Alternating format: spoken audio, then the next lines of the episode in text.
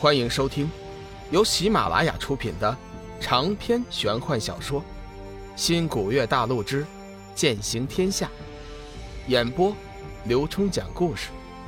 欢迎您的订阅。第一百六十七集，大战开始。天机子看到龙宇面色如常的表情，似乎有点吃惊。自己这手攻人心智的神通。自打出道以来，总共用过两次，这是第三次。前两次与之对敌之人都是修为高过自己数倍之人，其无一不纷纷中招。如今自己修为大增，按说施展起来威力更盛才对，怎么反而没有一点效用？说话间，天机子再次加强心力的攻击，企图不战而胜。龙宇微微一笑。一丝明悟自内心深处升起，真皇修心诀随之自发地运转起来，宁静致远，随心所欲。看那花开花落，云卷云舒，世间皆是庸人自扰。龙宇站在那里，静静的一动也不动，在他眼里，天地间仿佛一切都是那样的宁静而和谐，微风是柔和的，蓝天白云是悠远的。艳阳是明丽的，就连眼前的天机子也显得那样朴实，不再那么可恶。清静无为，无欲无求。此时的龙宇已经不知不觉间暗合了真皇修心诀的修炼奥义，开始了修心。天一圣经和生命之灵似乎也显得极为活跃，在他体内自发的不断流动，循环往复，生生不息。玄清门众弟子带着无比的疑惑看着自己的掌教和龙宇，不清楚他们到底在搞什么鬼。两人此时的神情看上去哪像是生死搏斗，尤其是龙宇，脸上完全是一派祥和之色，嘴角甚至还露出了一丝笑意。小玉也无法看得真切，低声问道：“若萱姐，小雨不会出什么事了吧？”冷若萱摇头道：“安慰他，放心，小雨不会有事的。虽然我也看不清楚他们是怎么回事，但是我能感觉得到小雨强大的气息。”现场的观战之人似乎只有鬼圣看出了其中的门道，他心中的感受只能用震撼来形容。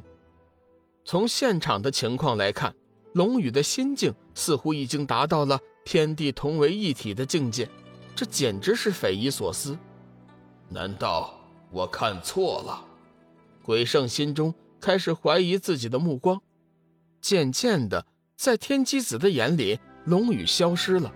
准确的说，应该是他融入了大自然，自己的心力攻击射向龙宇，顿时如石沉大海，消失的无影无踪。天机子心头一颤，犹豫了一下，还是放弃了。自己的心力攻击，阴冷的寒气、杀意被一扫而光。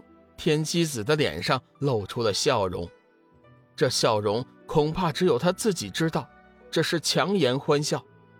龙宇感应到天机子收起了心力攻击，真皇修心诀戛然停止。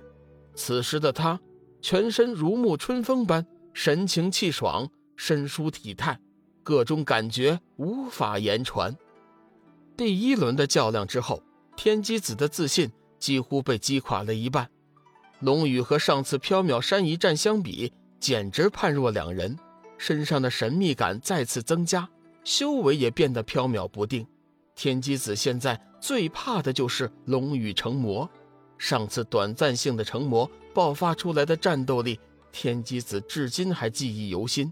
如果这次龙宇再次成魔，自己胜算确实不大，天机子本欲打算逼迫龙宇先出手，但是现在的情况来看，对方显得更比自己有城府，完全是一副悠然自得的样子，一点也不着急。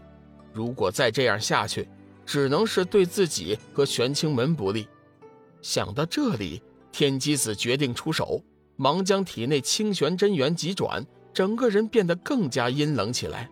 身上泛出一层淡淡的青色光芒，一双肉掌如烧红了一般，放射出红色灼热的光芒。龙宇，今天我就让你见识一下我玄清门真正的绝学——清玄红芒。随着天机子的说话声，周围的温度突然飙升，像是到了火炉一般。随后，更加让人惊奇的事情发生了：天机子的脚下居然浮现出了一座红色的太极图，将他缓缓地托了起来。天月上人微微吃惊，心道。原来掌教师兄已经在暗中修炼了派中秘籍，可惜他的心性实在是，要不然的话，以他的悟性和修为，定当将玄清门发扬光大。天机子扬起红色的双手，龙宇的周身顿时扬起了漫天青红之光，亮晶晶的，绚丽夺目。玄清门的幸存弟子还是第一次见识到本门有这份奇功。纷纷称奇，对天机子的崇拜不由得又增加了几分。鬼圣见此情景，也微微点头。此功他是知道的，修炼到极致，据说是方圆百里都会飞出漫天红雨，任你神通再大，也无法逃脱干系。当年的正邪之争，上代的玄清门掌教紫玉真人就曾经施展过，鬼门两位护法长老就是死在其下。威力确实厉害，看着那漫天飞舞的青红，小玉微微心惊，脸色大变。小玉，别担心，小雨不会有事的。冷若轩紧紧抓着小玉的手，不停的出声安慰。